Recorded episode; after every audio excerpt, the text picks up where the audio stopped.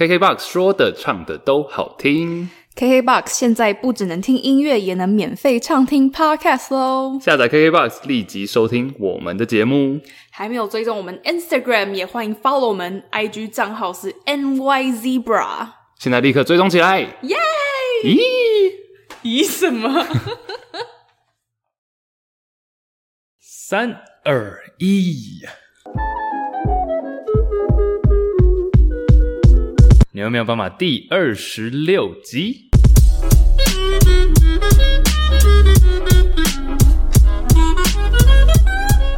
耶！进入十一月喽！哎，对耶，今天是十一月二号。好，必须要先跟大家讲一下日期，是不是？对对对，因为这一集是在美国总统大选前夕录的，对，怕人家想要我们讨论。对，所以这一集播出的时候，应该已经有下一任总统。结果这两集都在打闹，大家想说，你们怎么这么没正经？等到这集播出，就知道你到底有没有赌到你的一千块。嗯哼，嗯哼，Oh my god！我上次有在节目上讲哦。有啊。Oh my god！好好好尴尬。你说你赌拜登赢，赌了一千块，跟我一起笑，我们就来跟我一起哭。这一集播出，就是大家听到这里就知道，确实到底有没有拿到那一千块。对，明天应该明天开始就应该就会知道结果了。嗯哼，哎呀。我是 Chase，我是 Iris，欢迎大家来到我们的节目。在这个节目里面，邀请大家和我们一起聊聊那些你不知道、你不知道的事。You don't know what you don't know。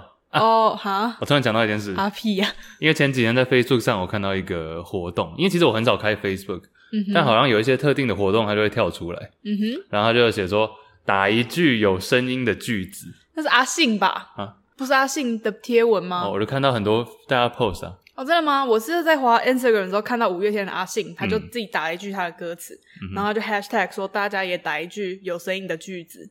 Challenge。嗯哼，对，有啊，我就突然想到那个，应该有人会看到 你们没有办法第几集，然后就有那个声音了。哦，或者耶，yeah。没事，突然想到，嗯、而且我那时候就看下面很多人的留言，我就觉得很好笑。这、嗯、样，就有一些可能广告的词，就他们真的打出来，你脑海中就有句子。对啊，Always open seven eleven，哎，置入了啦。啊，sorry，真要消音。他们应该不缺我们置入。哎，讲到这里，有想到我们前天办了 Halloween party。嗯，对，哎、嗯，就在这里啊，就在我们的录音室办了一场 Halloween party，地上都还是粘的。我们的主题是 Netflix。Netflix，你办什么？我办那个、啊《Breaking Bad》，就是《绝命毒师》，大家知道吗？没穿裤子的第一集，大家应该看到了吧？这、嗯、个我们有史以来最多最多暗赞的一个贴文，搏命演出。我没有想到会被破出，谢谢啦。而且我已经很久没有参与万圣节活动了。真的吗？研究所没有嘛？啊，工作那时候好像就会去参加一些别人的，比如说 par party，但没有装扮。哦。因为我是之前我第一次参加万圣节是在我去美国读高中的时候。台湾以前没有啊？台湾其实以前不太庆祝这个节日。哇，有，但是其实不会，就是我从来小时候从来没有打扮过。真？那以前学校，我记得小时候学校会办一些什么糖果啊，或者干嘛？可能因为你去的是一些比较美美式的学校。也没有啊，我是读一般的学校。可是你都是私立的，而且你又天主教，基督教学校，对啊，所以比较合理吧，就是比较西方。好，Anyway，然后可是我以前都没有，然后我到美国高中的时候，就是第一次我就是变装，然后被邀请到朋友家参加了万圣派对。嗯，然后在那之前我们还去 Trick or Treat，嗯，我就觉得哦，好酷哦。那、啊、你那、啊、你那时候办什么？就也很无没有，就很无聊，就是不是胖丁，不是啦，oh. 就是带一个那种什么恶魔的脚啊，然后就去别人家敲门，然后他们就会给你糖果，哎，我觉得哦，so sweet，so sweet，对，然后还有去别人家，我就想说哇，他们真的对于万圣派对非常的 serious，就是他们把家里冰块都是那种嗯奇怪骷髅的形状啊，然后到处都是蜘蛛网啊，我就觉得很惊人呢、啊，然后我就想说，我以后有朝一日一定要办一个自己的万圣派对。结果就是上礼拜，对啊，好、哦，所以你是原本就有计划要在这里办的？就我一直都有一个在台湾办憧憬，就是我有一个憧憬，我一直有一个台湾办万圣派对的憧憬。嗯，嗯不错啊，因为我觉得很好玩。辛苦了，不会，我们有人办那个、啊、Pablo Escobar 毒枭。我，们有一集有讲到毒枭嘛。然后 William 就是我们上一集的来宾，他办那个、啊嗯、Pixar 的那个灯啊，皮克斯灯，对啊，跳来跳去，大家应该都有看到了。哎、讲到威廉，我想要讲威廉，威廉，威廉，韦礼安哦。我欢迎韦礼安。不是啊，还是会哎，海狮。嗯，讲到威廉，我想要讲，就是你那一天派对，你比较早走嘛，因为你可能要上班。可是我们后来就玩游戏，然后有个游戏就是要比赛看谁先笑。嗯，所以我们就疯狂的讲笑话。然后威廉当然也贡献了一些。威廉应该是拿手项目吧？对对对。对然后他就讲了一些笑话，我觉得超好笑，我想要分享一个一个，因为我就只记得这个，在我心目中觉得他特别好笑。啊、你就你小时候有没有看过一部卡通叫做《建筑师八部》？有，我小时候超爱看那个的。我不知道现在的小孩知不知道这个笑点在哪？这不是笑点啦！我有我在接，我在我在铺陈。反正那边我以前超喜欢看，关我屁事啊 Shut up！然后嘞，好，然后反正就建筑建筑建筑师啊。建建筑师，啊、建筑师八部呢？还是他原本住在一个农庄嘛？然后他有一天他就搬来台北了。我知道，你听过？好，去台北，然后好，你听过？好，不管我继续讲。反正建筑师八部他就搬到台北。那你知道他变成什么吗？其实你八部出来，我就已经往八部那里去了。对吗？他变成什么呢？嗯，不知道哎。他变成天龙八部。哇，很好笑哎！我们欢迎建筑师八部。我听到的时候觉得超好笑，有啊，蛮好笑的啊，不错啊。你为什么听过了？可能是 William 讲过吧。哦，真的哦，啊，对啊，没成就感。大家上一集有听过 William 的几个笑话了，大概就知道他的风格。嗯哼，对啊，没有，这蛮好笑的啊，这蛮好笑的，蛮好笑的。好，有，我记得我们以前还会去那个万圣节的时候有鬼屋，我小时候其实超怕的。我觉得有时候有可能是那时候就造成阴影，导致我现在也没有很爱看鬼片。你说因为小时候去鬼屋吗？吓到。我觉得我不管从小到大怎么样，我就是怕。那你是怕鬼吗？你是怕那种跳出来吓的，还是？我都怕，就是我怕那个心里面毛毛的感觉。因为你算是蛮好吓的，必须要讲。谢哦。谁？对啊，小时候的阴影啊。嗯哼。突然想到我们今天原本要讲的一个话题。怎样？体罚？为什么会有这个话题？因为我突然想到，我那天跟我朋友在讨论体罚，而且觉得体罚其实，在过去我们从小时候出生到我们长大，从九零年代末期到现在，嗯、其实变超多的。然后我就查了一些资料，查了一些资讯，嗯，发现体罚这一点是很多人小时候共同的阴影。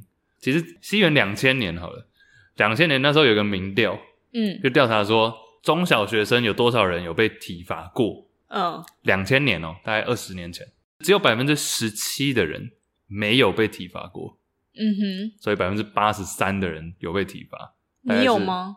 我们那时这两千年嘛，两千年我才幼稚园而已。不是啦，我是说你小时候在学校有被体罚过。学校有，真的？对，干嘛你那么开心？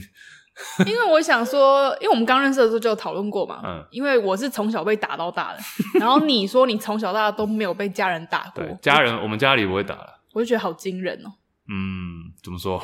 因为跟我很不一样啊。你说怎么会有家庭没有在打人的？对，在我的认知里，小孩就是会被打。其实我们也可以在我们的 IG 民调一下，看一下大家有没有从小体罚经验。嗯哼。因为反正我们家是没有在打，但我们小学也不会打。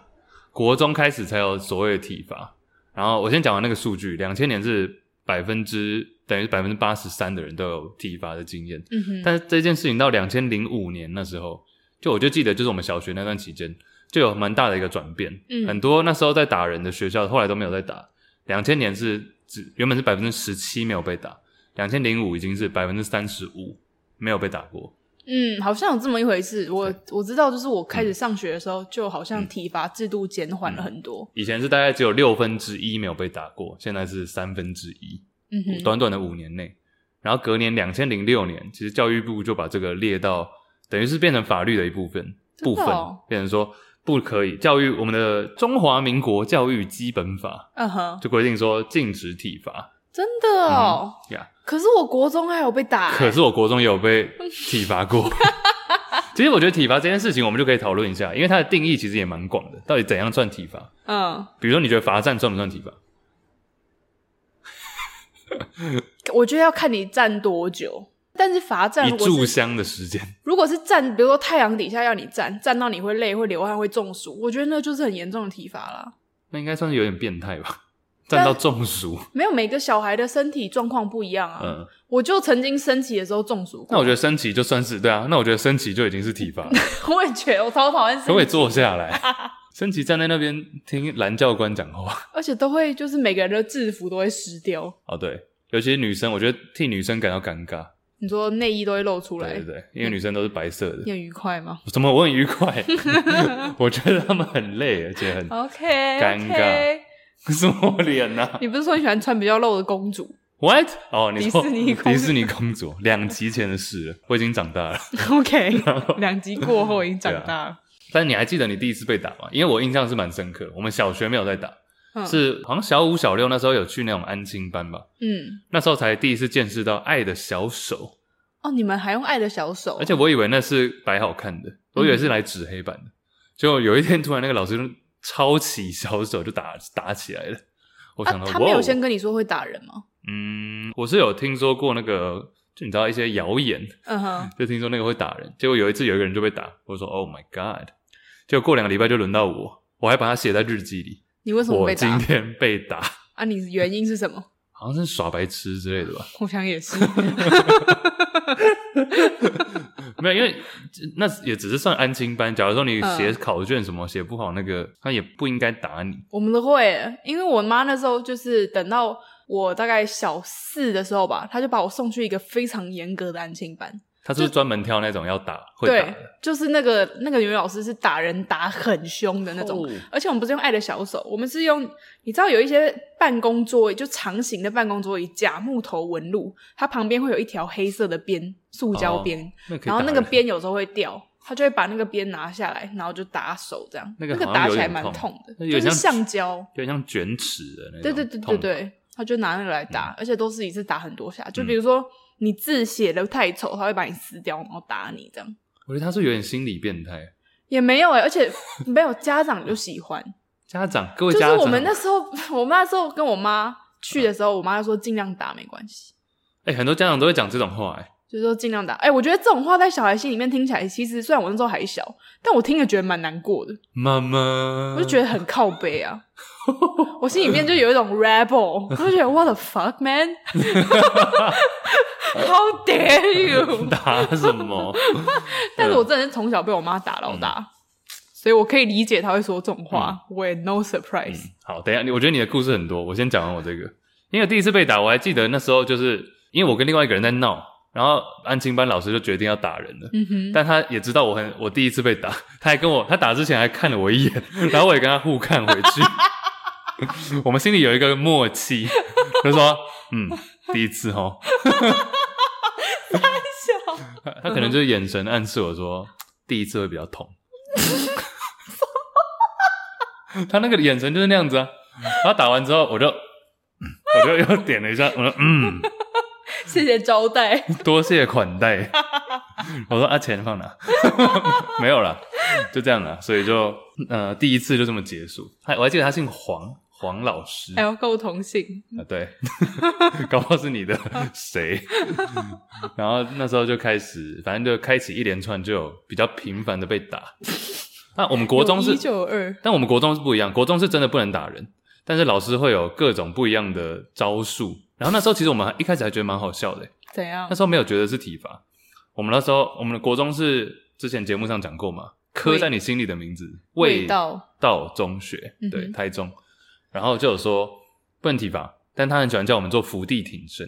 小朋友做起来是？他就觉得这样像是，因为我们是男生班嘛，嗯哼。然后他就觉得，哦、就你知道，男生也老师也是锻炼体能。他说：“来啊来，那我们就来运动运动，然后做什么三十下伏地挺身，十下。三十下很多诶、欸、好像是十下啦。他就说：“哎、哦，十下开始，然后就做十下。”然后呢？然后我们就做啊。一开始大家觉得好笑诶打闹，后来就会累积，你知道吗？就比如说你十下还没做完，然后又不知道在耍什么白痴，然后就。做再加十下，所以有时候连做二三十下这样。哦，好累哦。呀，但后来这个也有改版，因为他就发现这样子做俯卧挺身，那个走道很窄，所以而且可以偷懒吧？可以啊，完全可以靠在桌子上啊。有时候饮料故意去福利社买，故意放在地上，因为知道下一节要被罚了，就直接在那边吸饮料吸吮。好了，然后后来就后来因为太满了，而且有人抱怨地板太脏，不知道哪个公子哥儿 说地板太脏，后来就改版，好像是每个月的第一周都不做伏地挺身，就是你处罚就是刷地，就先把地板刷干净，要自备菜瓜布，刷完之后第二个礼拜开始才是伏地挺身，自己自己清扫自己的地板。对对对对对，我们还有一个数学老师，其实我蛮喜欢那个数学老师的。他就是他的体罚是到后面跳一单位，我相信有味道的听众应该就知道我在讲什么。一单位，何谓一单位？就是三十下。但是因为男生你知道，男生假如说青少年时期这样跳来跳去啊，有时候会导致疝气哦，真的、哦？你知道什么疝气吗？就你看，我想一下，好像是什么东西比较长跑出来，就是你对，好像肠子那一类的，然后掉到鸡鸡那边。哦，对对对对对，疝气。我我大概讲了，我可能讲错。但是疝气好像就是这样，嗯，所以他说你跳一单位的时候，绝对要守护着下体，就你要抱着跳。天哪，什么画面呢？对啊，所以那时候就有类似这种有点好笑，但是又是真的体罚。嗯，所以我好奇说，等一下我还有几件事想要讲我们国中的，但是你有没有类似的关于学校的体罚吗？哎、嗯欸，其实我老实说，我真的想不起来，我国小到高中这一段在学校被体罚，安亲班一定有啦，可能那个都太。可能罚站什么那种，跟你妈比起来，就跟我妈比起来太轻微了，所以我真的不记得。欸、阿姨会听，而且阿姨在楼下。现在没有，我妈不在讲。你先讲。我小时候最一开始都是被我妈罚跪啊，跪在哪里？跪在她房间，跪在她床边，地板。对。那她会看吗？我有点忘了，我就只记得我一直跪，我都跪很久，嗯，就是跪到你脚会痛这样。她那时候在哪里？也没有在房间。她会在房间，有时候会在，有时候不会在。翘二郎腿抽雪茄这样。没有啦。就可能不乖，他就叫我去他房他房间跪着，oh、然后有时候跪一跪就开始打这样。打从哪里？背后？哎、欸，好像通常打手、打屁股什么之类的。我妈都会拿那个藤条，你知道吗？嗯哼，我当然知道藤条啊。对啊，哎，他有时候去新的地方，会看到哎、欸、有地方在卖藤条，他就买一条。那那时候你心里也会觉得？我就觉得我为什么要买这个？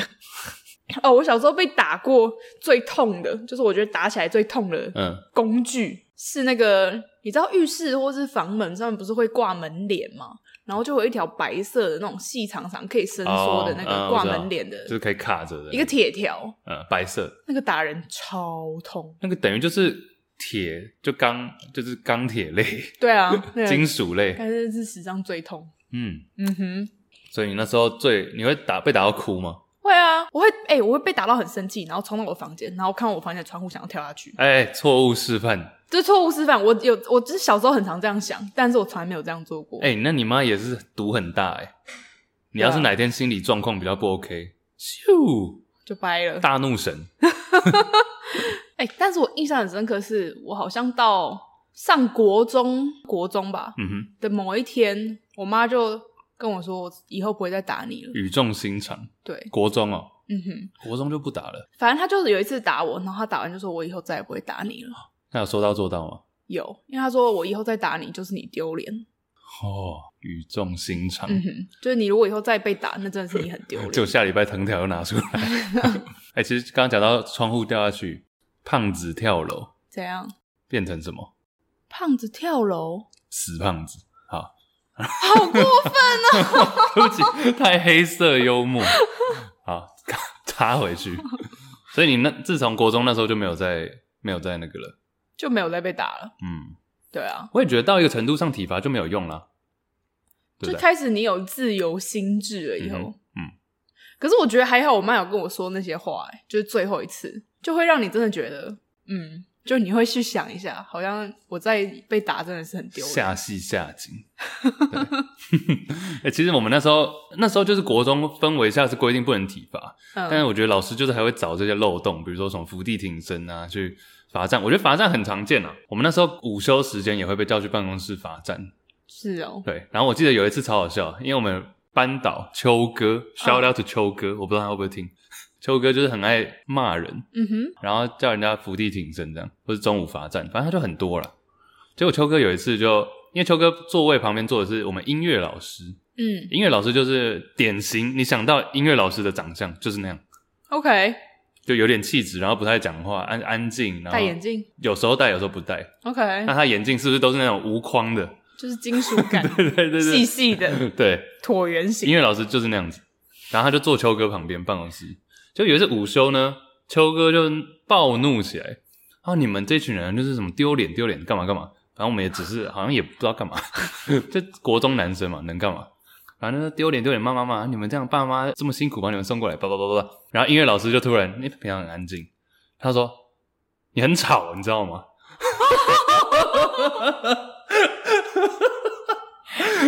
秋哥被骂，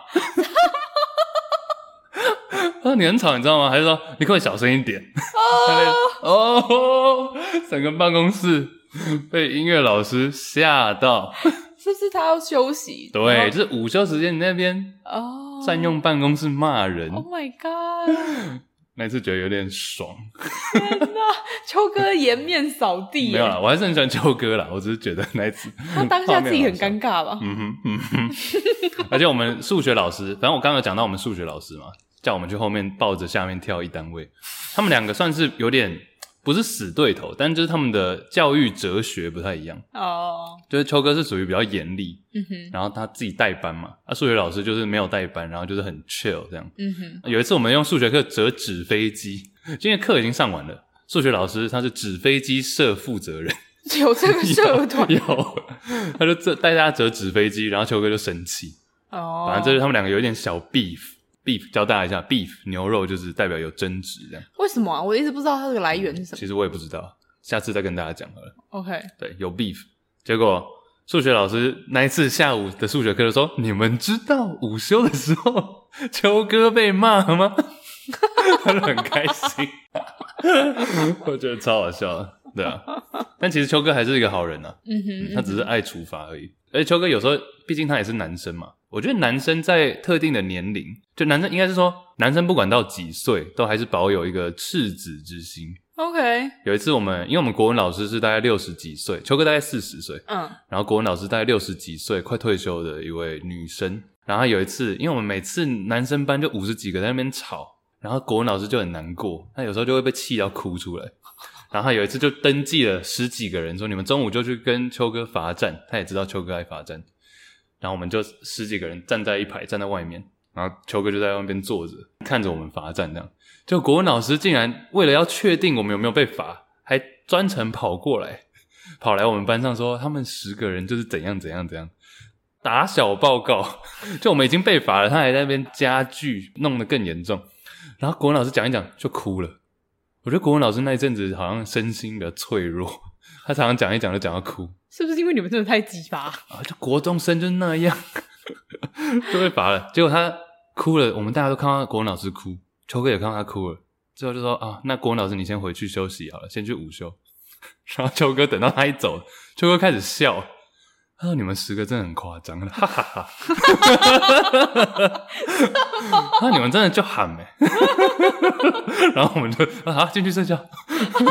他只是觉得很好笑，我就觉得哦，所以是很轻微的事情吗？我就觉得有时候因为不能体罚，我觉得国文老师，我后来事后想，他就是有经历过那个体罚时代，嗯哼，所以后来不能体罚之后，他好像也不太知道该怎么罚，嗯，所以只能叫我们罚站，但他又觉得罚站没有真的罚到。”嗯，更何况球哥还这样笑，所以最后就啊，几个几个体罚事件了。嗯哼，但真正国中时期体罚是真的那个数学跳来跳去跟伏地挺身，这个真的都还好。对啊，我真的觉得伏地挺身，但伏地挺身真的会抽筋干嘛的？哦，对啊。但你看二零零六就不可以体罚了，但我们都是在零六之后还有接受到这些。对啊，这但这些制度版就这样，比如说法禁。刚开始解法禁的时候，也不是每间学校都可以留头发。我们那时候也有法禁诶，国中。对啊，你看，扯。而且呃，因为你们是私立学校，你们更不好受公立的那个。They don't give a shit. 对啊，他们不管教育部在干嘛。嗯哼。而且以前你不觉得有些课都会被借去上课吗？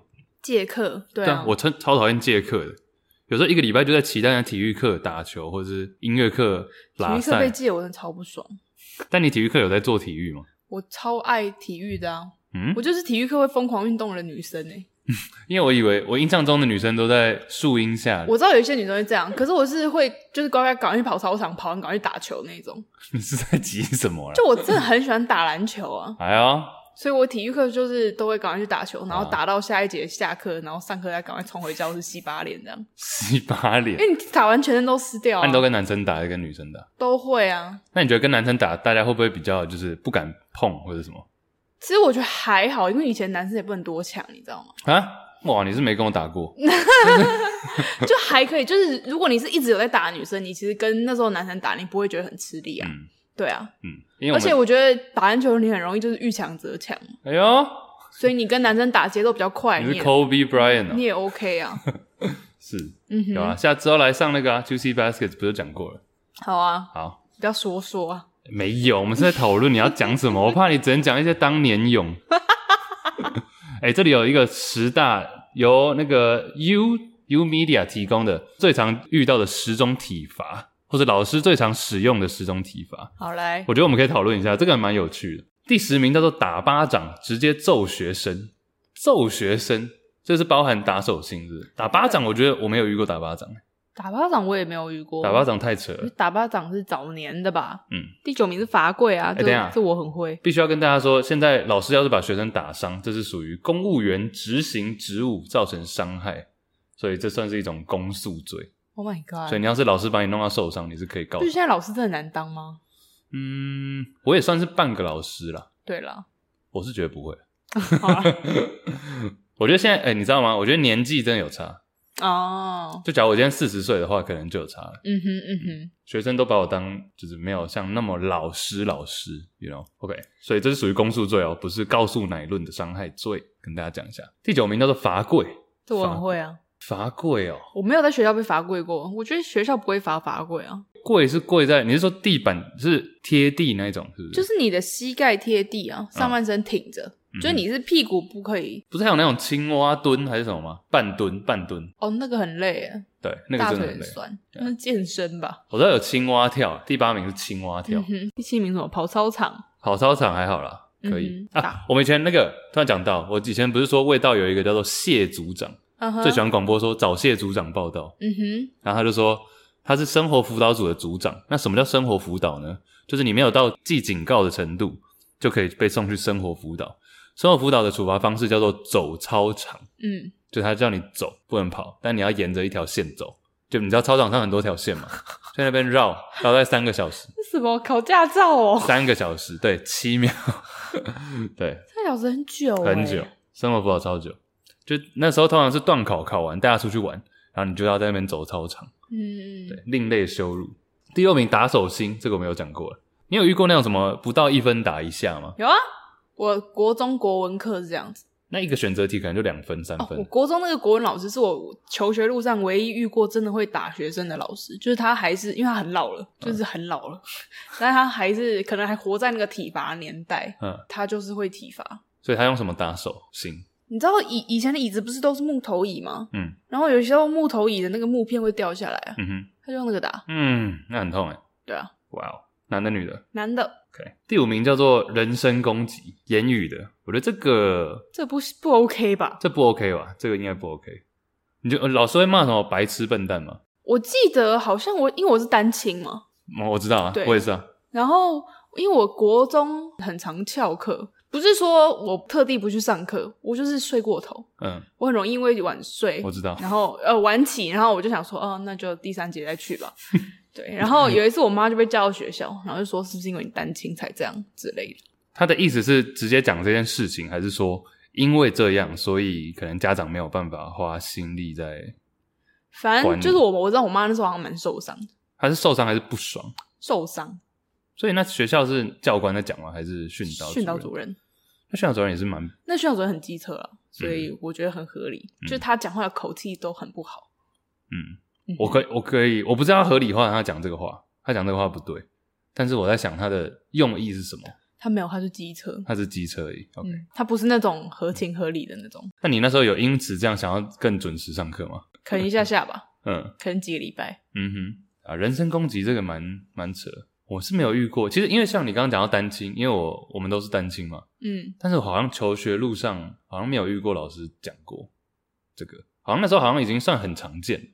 嗯哼，我记得我们好像国中那时候有要填那种家长的回条，好像就有一项就是问这个。然后我记得好像是三分之一还是什么的，多四分之一还是三分之一？这么多吗？第四名叫做罚写，罚写啊，写错字罚写什么十遍、五十遍、一百遍。第三名叫起立蹲下，起立蹲下这个也讲过蛮多次的，开合跳啊什么的。第二名叫做拱桥，什么是拱桥？拱桥应该就是像伏地挺身吧，撑在那边，因为它这里有时候就像是伏地挺身一样，非常酸痛。哦，嗯，所以秋哥那时候的伏地挺身已经是第二名了，常见。第一名就是罚站了。其实罚站，我觉得这个可以辩论，可以讨论。为什么？因为我不知道，我不觉得，比如说就叫你罚站站个十分钟，我觉得不太算一个惩罚。我觉得要看天气。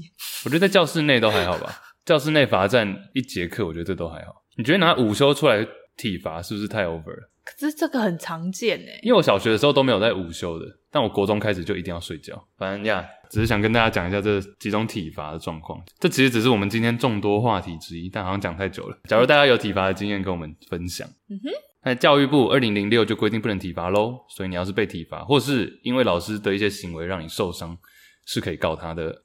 为人师表。嗯，还好。OK，另外一件事情，另外一件事情比较算是一个讨论了。我前几天在听 Podcast，听到一个数据跟大家分享。嗯，你知道去年总共有多少 Facebook 账号被删掉吗？你说被官方被官方删掉？因为我们常常都说社群媒体，尤其最近美国大选，上一次就是二零一六，呃，Facebook 很多假新闻啊什么的，嗯、然后有人说川普就因此赢了，所以很多假账号的出现。嗯、但我觉得我们身边。一般的 Facebook 使用者，台湾应该很少很少会遇到假账号，顶多就是遇到一些你知道五毛或者什么那种，但假账号倒不至于。那假账号的用意就是让你比如说战数很快的增加，然后让一些新闻传播比较快等等。五毛不算假账号吗？你觉得算吗？我觉得算啊。OK，那就算。那你知道去年二零一九总共有多少个 Facebook 账号被删掉吗？被认定是假账号 （fake account） 删掉。哎、欸，其实光是 Facebook 账号总共几个，我就不知道嘞。嗯，你说真实账号吗？就是现在 Facebook 的账号有几个？How many Facebook accounts are there? I found this on the web. 这里写说活跃的使用者，嗯，大概是二十到三十亿。哦、oh,，shit，很多哎。对啊，活跃，但我不太确定它活跃的定义是怎样算是活跃。每个月有登录一次吗？这个应该也有包含有些人有多于一个账号。我觉得，嗯哼，二十亿账号的话，那你知道去年有多少是假账号被删掉吗？因为假账号可能存活时间，比如说几个小时就被删掉，或者他发现你是假账号删掉，嗯、或者你的 IP 位置不明确，不明确删掉。几百万，五十亿啊？五十亿，五十亿，五十亿。喂，比 active 的账号还要多，five billion，对。喂，what the fuck？Exactly，等下，等下，我吓到了。这个是这个是出自那个 podcast，然后他访问那个我们上次有讲到 social dilemma，嗯，Netflix 那个中文叫做什么？社群智能智能时代进退两难。对对对对，谢谢 social dilemma 的其中一位智能社会进退两难，应该智能社会进退两难，智能社会进退两难的那个里面那一位 Tristan Harris，嗯哼，他跟他他们讲到的五十亿。喂，shit！世界人口才七十几亿，对，所以没有，因因为很多账号是创了就被删掉，然后就立刻创一个新账号。Yeah，Yeah yeah。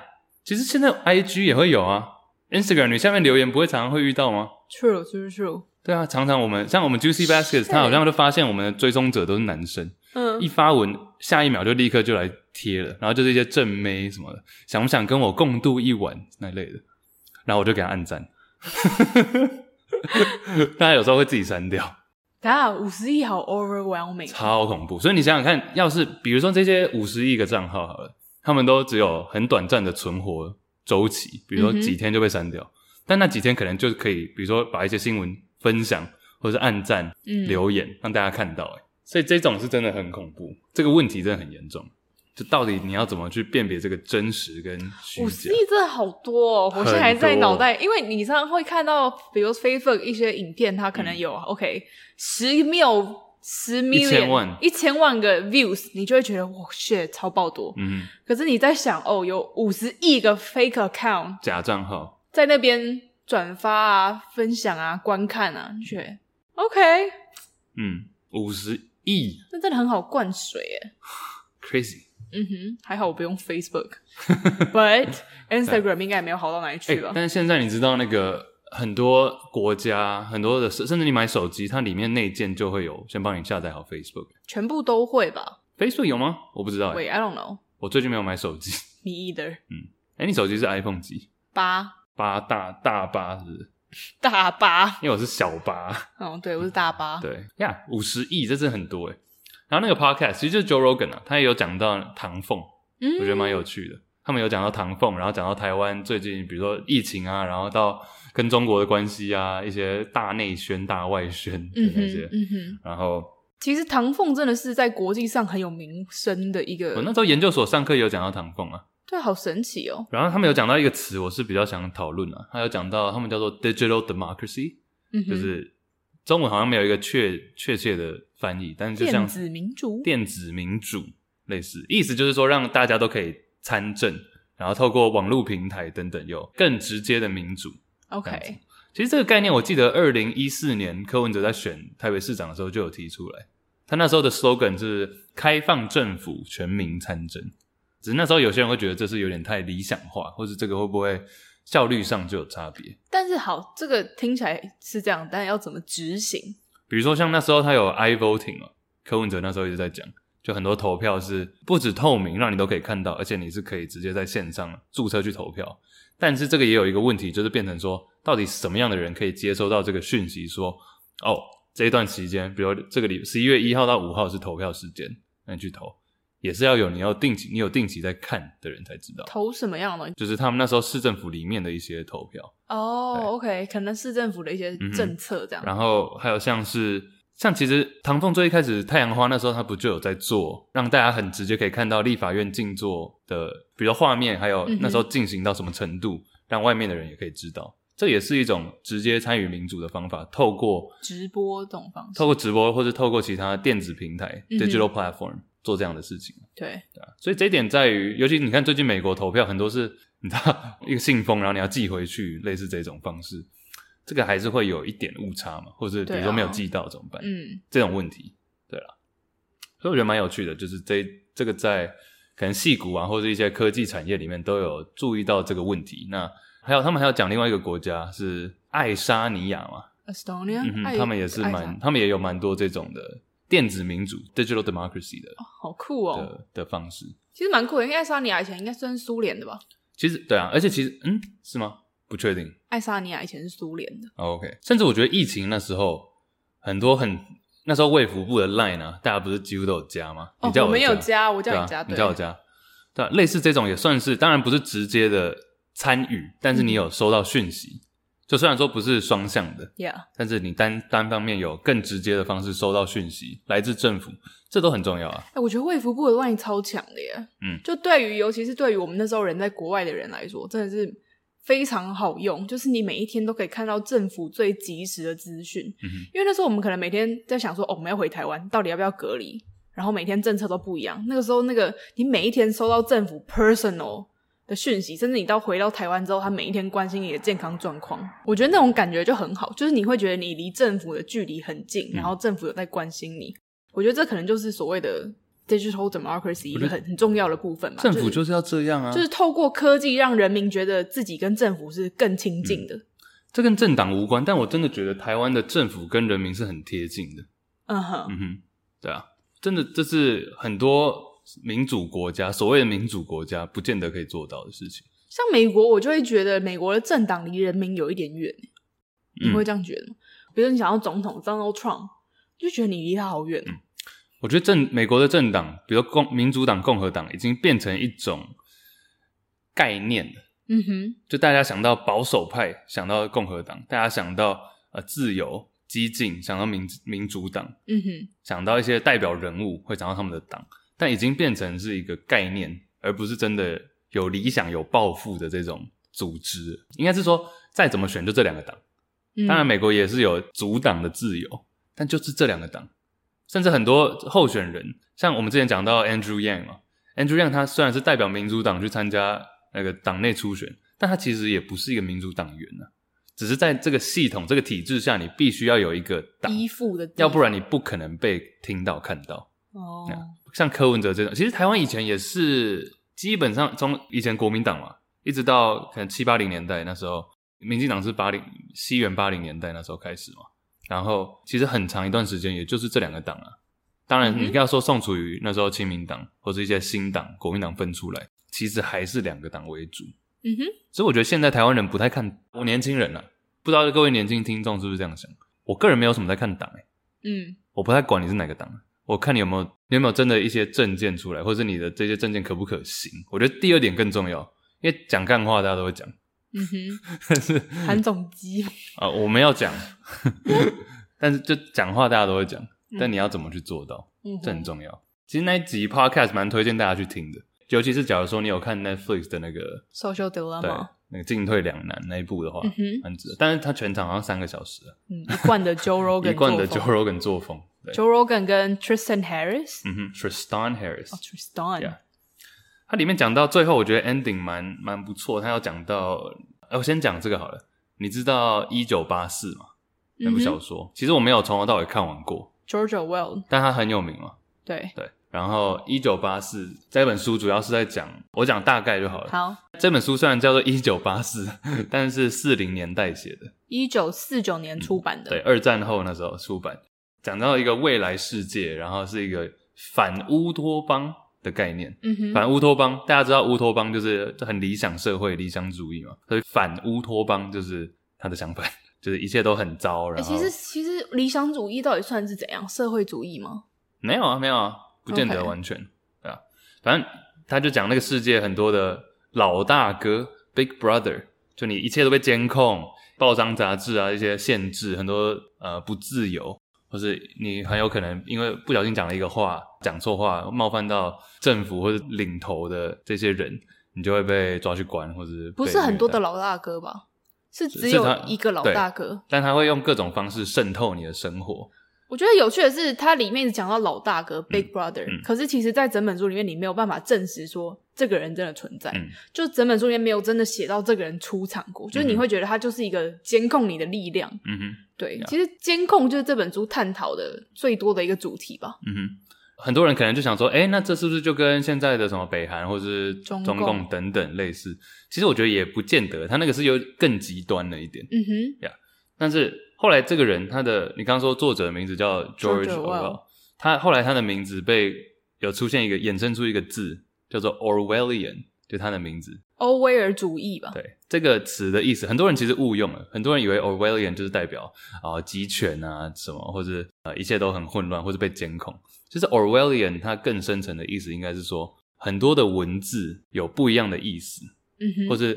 为了去修饰它，其中代表可能比较负面的含义，你故意把它包装得很好，就文字的错误使用，故意的错误使用，嗯哼、uh，huh. 也叫做 Orwellian。比方说，其实现在你说我们的负责军事方面的那个部门叫什么部？国防部。国防部，你想想看，国防是国家，然后预防嘛，防护，其实有点像是一个被动的感觉，对不对？国防部，那其实美国也是啊，国防部 （National Security）。对.国土安全啊，national security、homeland security，这都是保护，有点像是保护。但其实美军也入侵很多地方，然后就是有很多主动式的攻击。Oh. 但是因为它的名字叫做国防部，或者 homeland security、national security，有点像我们以前讲到那个用一些文字去包装它的含义，比如说不要讲说 shell shock 啊。Oh. 改成叫做 PTSD，就是创伤症候群，不要直接说是打仗受伤，就有时候太露骨或者太直接，就你用比较美好、听起来比较好听的文字包装一件事情。Yeah，Yeah，所以这个也有一点算是 Orwellian 它的含义在。Yeah，我觉得蛮有趣的啊。政治正确跟这个搭得上边吗？也是有一点啊，就是你为了要，但其实正确政治政治正确又更概念式了，就是你讲出一些话会冒犯到特定人士。OK。所以我要讲到反乌托邦啦，因为他有讲到这个 podcast 里面也有讲到说，George Orwell 一九八四这本书跟那时候的三大反乌托邦书籍，嗯，其中一本是一九八四，另外一本叫做我们，We 是俄罗斯的，那时候还是苏联，然后第三本叫做美丽新世界，嗯哼，大家应该有听过。最早出版的是我们，我们其实蛮有趣的耶，嗯，因为我们是在那个作者是在一九二零。到一九二一之间，把这本书就已经写好了，他用俄文写好了。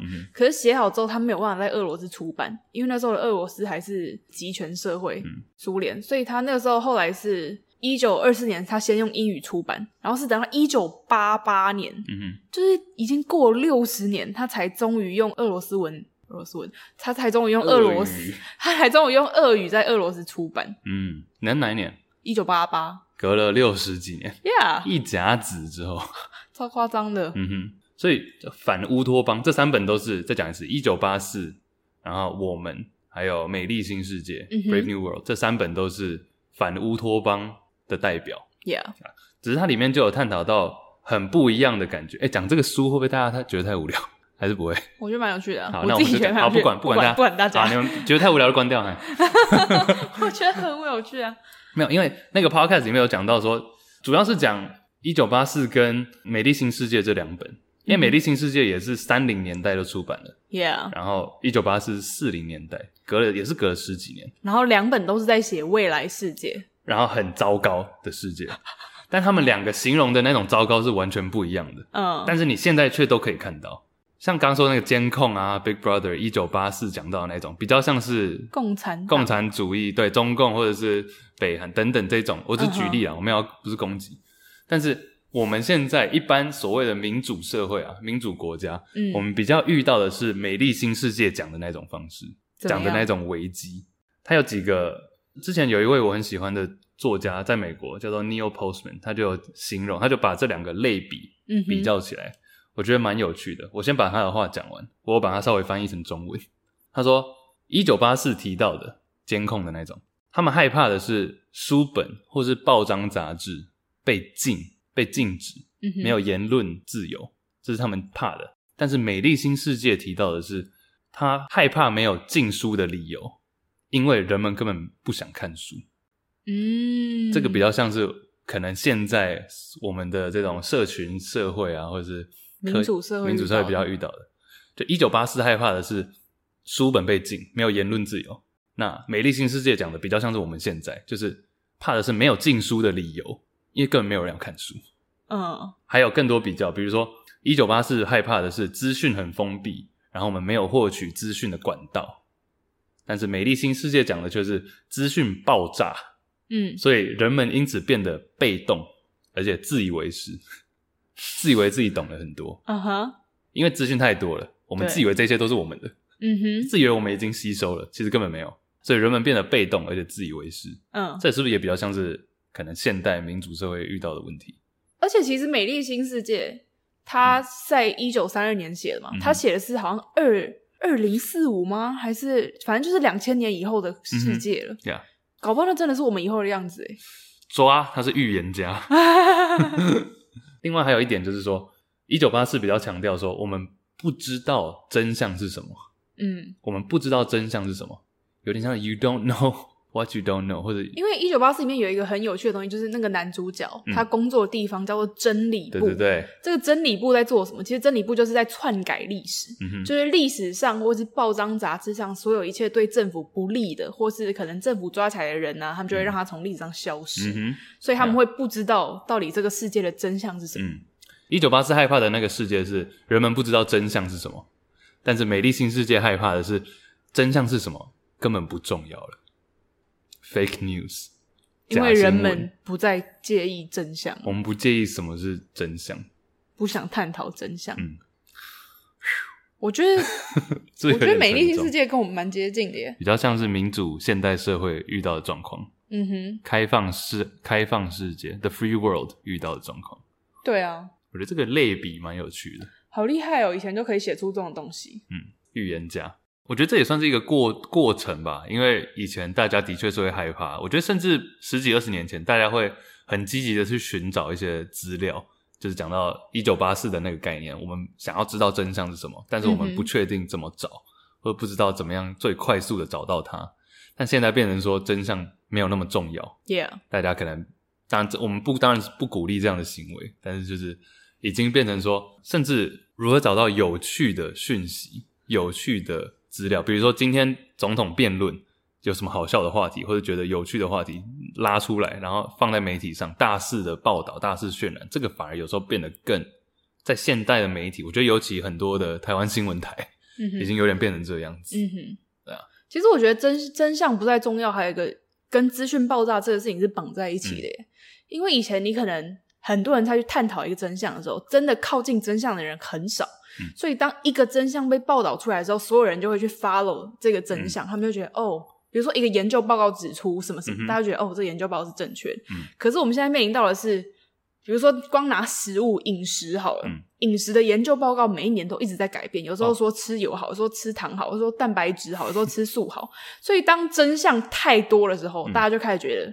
到底哪一个真相才是真的. 那我不如自由心证，yeah. 听我自己心里的声音，就不要再去管外界的资讯，变得自以为且被动。对.所以这就是绑在一起的啊。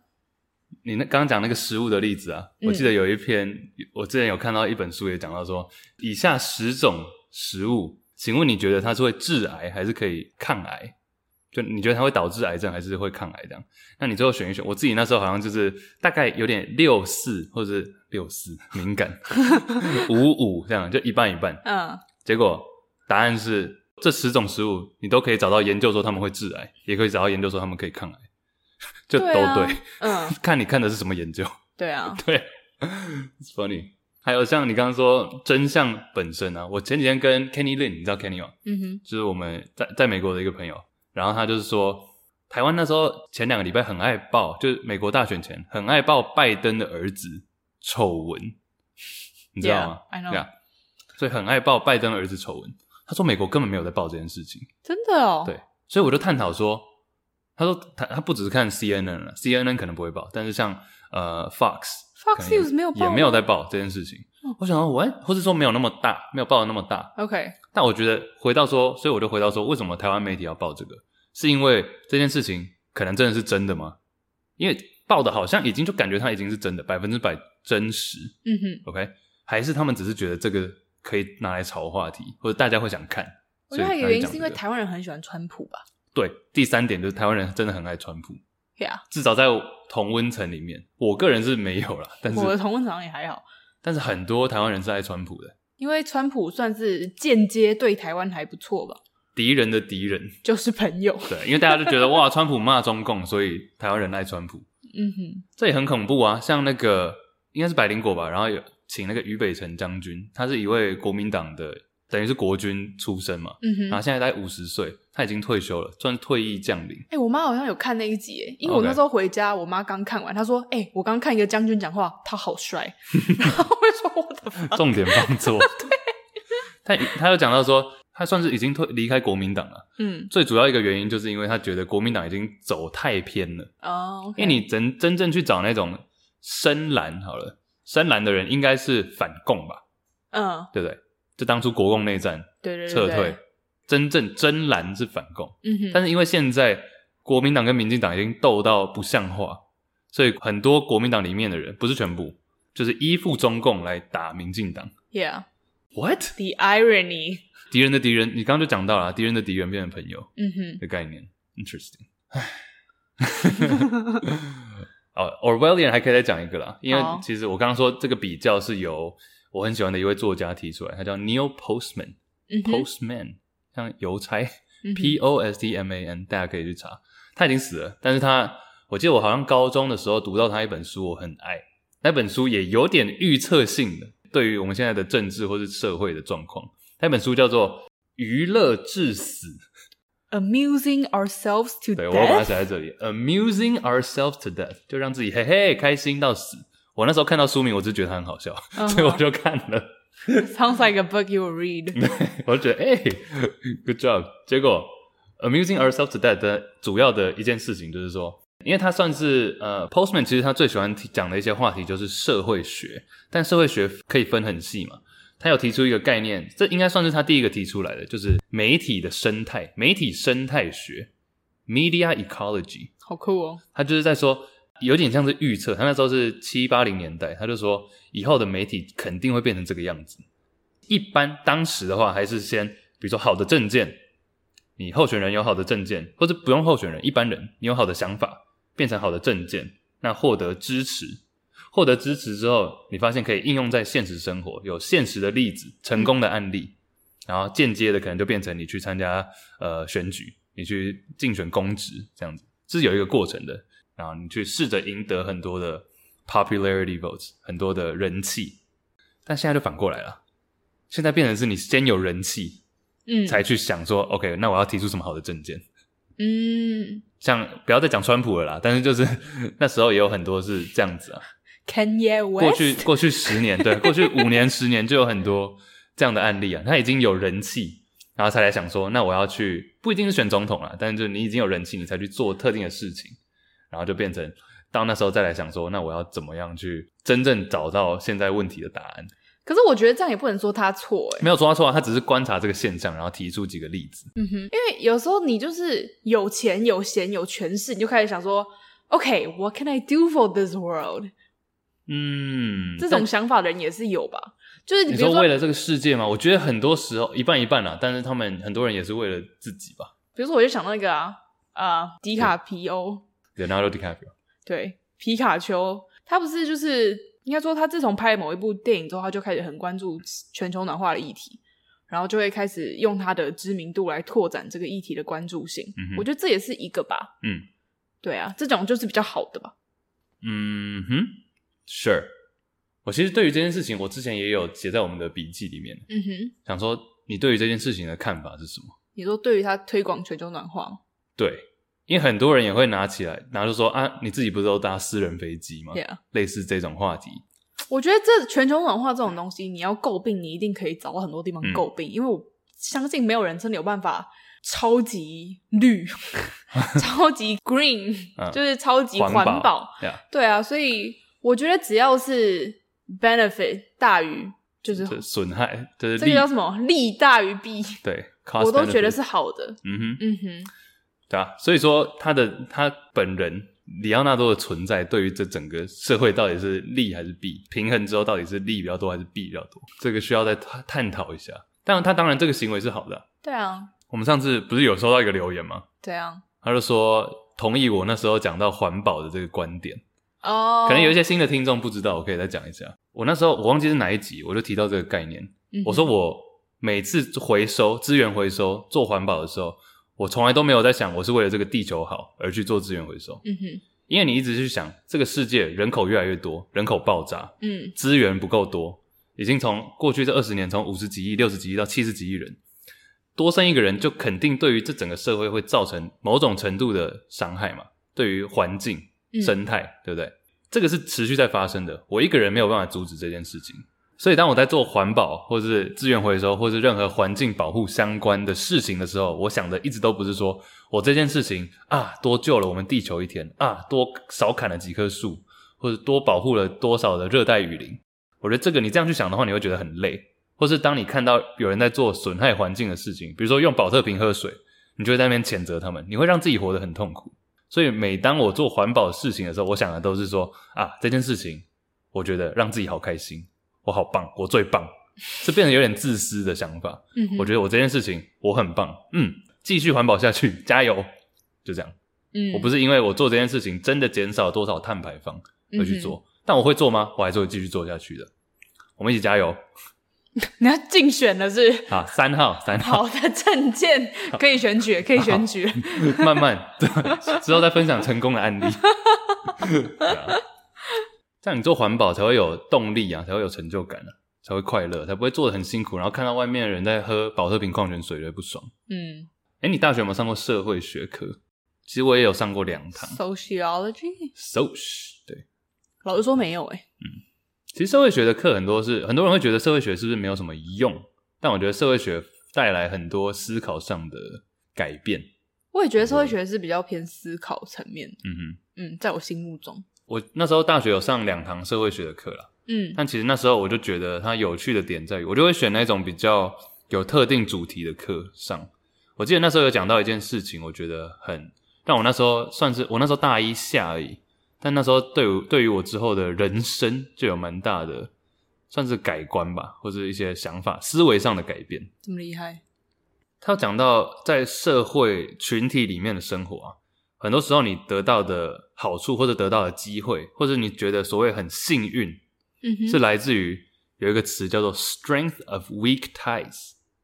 strength of weak ties 就是你很弱的连结，他们里面的强度，什么意思呢？就是翻成白话文，就是没有那么熟的朋友。Strength of weak ties，因为你知道，你有没有听过有一个是说，世界上可能百分之八九十的人，你都可以透过六个人连到，嗯，six degrees of separation，嗯，就是你谁的谁，就你跟，比如说我跟你这样算是一个连接，然后你的朋友对于我来说就是两个连接，嗯，那世界上多数人都可以六个连接连到，好屌哦，对，然后这是为什么呢？因为你其实你用数学去算的话。呃，你假如说有四十，你认识四十几个人是我不认识的，我这里也认识四十几个人，其实基本上就合理了。嗯，呃，就次方嘛，对啊，算数学算起来，嗯，对啊。那所以说，为什么？所以 strength of weak ties 就是说，很多时候我们不是要跟很多人，当然有真心的朋友很重要，但是有时候你是维持一个连结，就不要让这个连结太弱到消失。就比如说，我某一次参加一个营队活动认识的一个人，或是公司举办的活动认识的一个人，这个对于我来说就是一个 weak ties，因为你的 weak ties 要把它稍微做一点小强化，这是容易的。嗯，就很多的工作机会，或是甚至很多的所谓的幸运的 moment、幸运的偶然的巧遇，或是机会、幸运，这些都是来自于，通常都是来自于这种很弱的连接里面的。嗯哼，不是你自己同温层里面的人，对，或者不是你圈圈里面的人。因为你想想看，比如说我们的共同朋友，可能就是那一群人，就这种算是所谓的 strong ties，很强的连接。嗯，那其实这种环境下不会有很多新的东西进来，对，你懂吗？那通常你要有新的小幸运，都通常都是这种 weak ties。好像是诶，所以我就透过，对，那时候大一，我就因为这样子，所以会去更积极的参加一些活动，但是目的不是只是你知道换个名片，或是认识人，或交个履历表，而是说有一个产生一个小的连结。嗯，即便这些人可能我几年没有联络，但我相信只要开始有聊天什么，这可以是可以 pick up 的。对啊，对啊，这个很重要。嗯，这对于我后来的一些思考，因为以前我就觉得说，你知道很多人会就是说，尤其到了大三开始，就是说哦。反正我已经朋友圈大概已经固定了，那我就不用再出去认识人。我承认我自己当初也有这种心态。嗯哼，就像我那时候为什么跟 William 也没有很熟，就是因为他，我就觉得他大一，然后我大四。嗯，然后 whatever，对啊，嗯，就是 strength of weak ties 的重要性。嗯，还有所谓的 spill over，就是渗出的这个效应，就是到底多少的你要有多少的资讯可以渗出到，比如说你今天很喜欢旅游，我今天很喜欢老音乐、老电影。就到底这个资讯的丰富程度要到什么时候可以渗出给外面的人？我们的友谊要到什么样的程度，我可以让你分到我这边的一点东西？就我我觉得我已经分到很多诶。对，所以说，因为我们因为我们是够熟我，我已经大量渗出，啊，怎么有点 graphic，有点画面？什么了？啊，反正意思就是这样。嗯，蛮有趣的，啊。社会学算是我会我会推荐大家都去上社会学的课。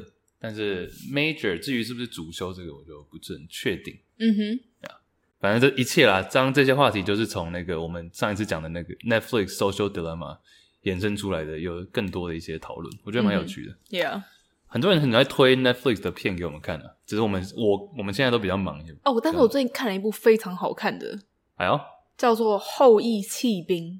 你说射太阳那个后羿？不是，不是那个后羿，它是一个词，The Queen's Gambit。皇后的后，皇后的后，翅膀的那个翼，然后抛弃兵将的那个弃，被皇后的翅膀抛弃的小兵，管它是什么，总之它是西洋棋的一个开局的方式啊。哦哦，是一个专有名词啊，是一个专有名词啊。对，我还在直翻，因为我怕我们讲英文就会被攻击。不会 啊，对，然后他是其实，因为他最近这个礼拜基本上都是台湾第一名。台湾观看次数应该算是第一名，所以我相信很多我们的听众可能也看了。然后他现在其实只有出一季七集，所以其实很快，我自己这两天就看完了，非常好看。我其实真的很推荐你看，它是我看过单季故事架构跟结尾最好的剧。嗯，为什么你觉得要跟大？你是想要推而已吗？还是我这个只是想要先推荐大家，因为我相信可能还有很多人没看，先推荐大家去看，你也可以去看。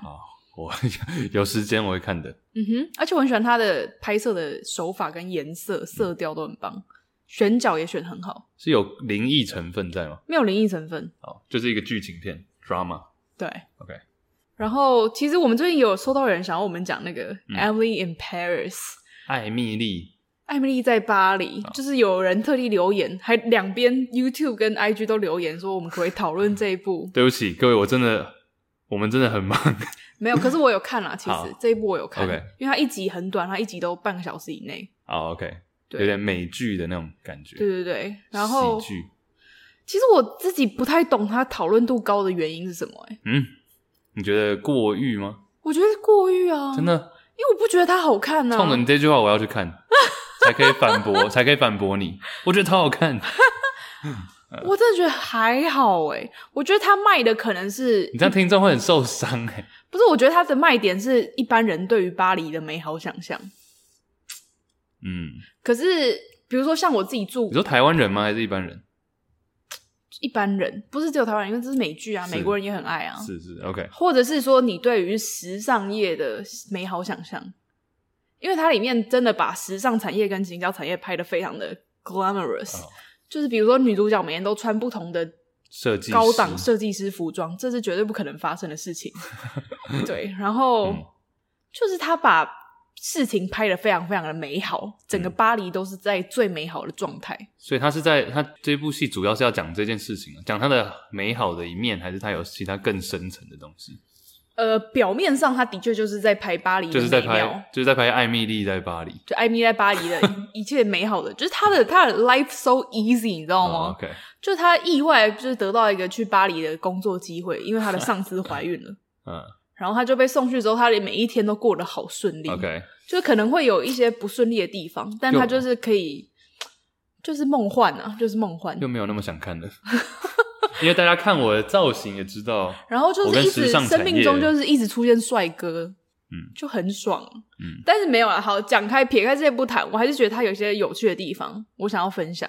就是它，我很喜欢他里面探讨到美国跟法国的文化差异的这一块。对，一样都是西方世界，但是欧洲跟美洲的差别。对，我觉得这它算里面刻画的还不错的，因为它里面那个女主角 Emily，Lily Collins 演的，她就是一个很标准的。我们想到的那种美国的女生，就是 What? 就是一个美国漂亮，然后在职场上也表现的不错的那种女生。OK，对，然后里面的里面出现的可能法国的角色，就是很比较 lay back，然后比较有法国的那种 pride 那种骄傲感啊之类的。就是你可以看到这两个文化在冲突上面的一些有趣的地方。嗯、我其实最印象深刻的是，我们刚刚有讲到政治正确嘛，里面有探讨到这个话题。就是有一个地方是在讲说，有一个香水公司要来找女主角的公司帮他们做一套行销的广告，这样。然后这个香水公司的老板他就自己有了一套剧情，他就是让一个裸体的女模特儿，就是裸体的走在一个大桥上面，走过去的时候，每个男人都觉得她非常的漂亮，然后不停的回眸看她。最后这个女的就变成很像天使，然后就飞走什么之类的。啊哦，这是广告，这是广告，哦，还是变成一道光消失？我忘记了。总之就是，老板就是很喜欢这种意象。他说这个女人就是非常的 sexy，然后很强大，最后就是变成一道光，羡煞众人。然后女主角那时候看完就觉得，呃，我觉得你这个在美国绝对行不通，因为政治不正确，大家会觉得你物化女性。嗯，其实我那时候刚看完这个广告的时候，还没有人讲话的时候，我第一个想法跟女主角一模一样，我就觉得。好像有一点物化女性，嗯，可是后来又在听那个法国老板的 argument，他的辩论就是说，为什么我觉得性感就是女人的一种很强大的力量啊？嗯，就是女人对于自己的性感，不是也应该要很开心吗？嗯，然后旁边的法国女人也同意，就是对啊，就是你听到他们讲会觉得，哎，对啊，其实他们的想法没有错，因为我觉得很多时候政治不正确，是因为你原本先入为主就已经有了一个观念，就是说，哦，女生这样子。有色眼光，就是你就直接先用有色的眼光去看女人的时候，你就会觉得这样政治不正确。可是如果当你是用一种不是有色眼光，是一种女性很漂亮、很美丽且强大的眼光去看的时候，你就不会觉得她政治不正确。那你觉得那个 model 是真的很漂亮吗？蛮漂亮的啊。那你觉得跟她长什么样子有差吗？因为美有时候是也是主观的啊，或者性感有时候是主观的啊。嗯哼，我觉得他本来没有在探讨这件事情，嗯，就是先撇开你是什么身材，嗯，你是什么长相，嗯，先不管这个。对啊，就只是在探讨说一个女性用她自己觉得她性感的方法，在路上走的时候，她因为这样走，然后得到很多男人的回眸，那这是政治不正确吗？应该是有没有犯法吧？你不要探讨这个吧。没有，我觉得这这才是重点吧。这跟政治不好。假如说就算没有政治不正确，那这个能播吗？这个广告能播吗？他没有让他露前面啊，他是露背后，哦，你刚刚讲你要讲清楚一点，我不知道。OK，他是往前走，然后男人看到都回眸看他的背后。嗯，所以整部广告也没有出现那个女的的正面，没有。嗯，那我觉得是还好啊。嗯哼，照你这样讲完之后，我觉得它不是政治不正确的问题。他就是在讲你有没有物化女性，因为美那个美国女主角的想法是，哎，你这个女生觉得自己很有力量，是因为她得到很多男人的回眸，嗯，这样不是在物化女性吗？女生不需要透过男人的眼光来界定自己。嗯哼，可是那个法国方的辩论就是说，因为女主角很有魅力，所以得到男人的回眸，他们应该要觉得很快乐。嗯，对啊，对啊，这在这在于说，这是你自己心态的问题吧？嗯哼，因为我不觉得，假如说今天我穿的很。假如我今天是女生，然后我穿的很裸露，有些人是不喜欢被看的，啊，所以他们宁愿他们是因为不想被看，所以穿的比较保守。嗯哼，但他们其实可能 deep down 心底是想要露的。嗯哼?假如是这样的话，那就变成是他自己要去抓这个，抓他要露到什么程度嘛？嗯，那假如说我今天就是不管众人眼光，他们看不看是他们自己的事，我就是想展现。嗯，那我展现我想要得到的是什么？可能是目光，可能是。呃，大家的评论或是称赞，这一切都是很个人的、个人主观的事情啊。对啊，对啊。所以其实它里面就在探讨说，美国人太过政治正确啊。没错啊。对啊，就只是在讲这个，就是美国人把很多事情都变得只有官方的一套标准，嗯，可是很多时候忽略了我们主观的一些想法。嗯嗯哼，比如说黑人要叫他们 Black 还是 African American，这个就讲很久啊。很多人到现在还是不会说 black，他们就觉得他们是 African American，但这些人明明就祖宗四五代都住在美国，跟 Africa 没有什么不熟。对啊，你知道吗？嗯，对啊。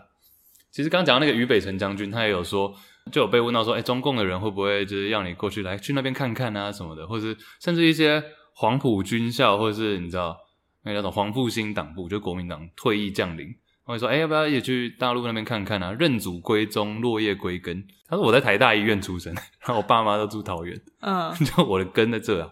对啊，对啊。So like，到底怎样才就你自己心里有一把尺，这比较重要吧？嗯哼。讲到自己心里一把尺，其实我觉得很多议题、很多话题都是，嗯，我我之前跟一个人展开，算是有一点小辩论。OK，就我觉得一切的一切都跟 intent，就你的意图。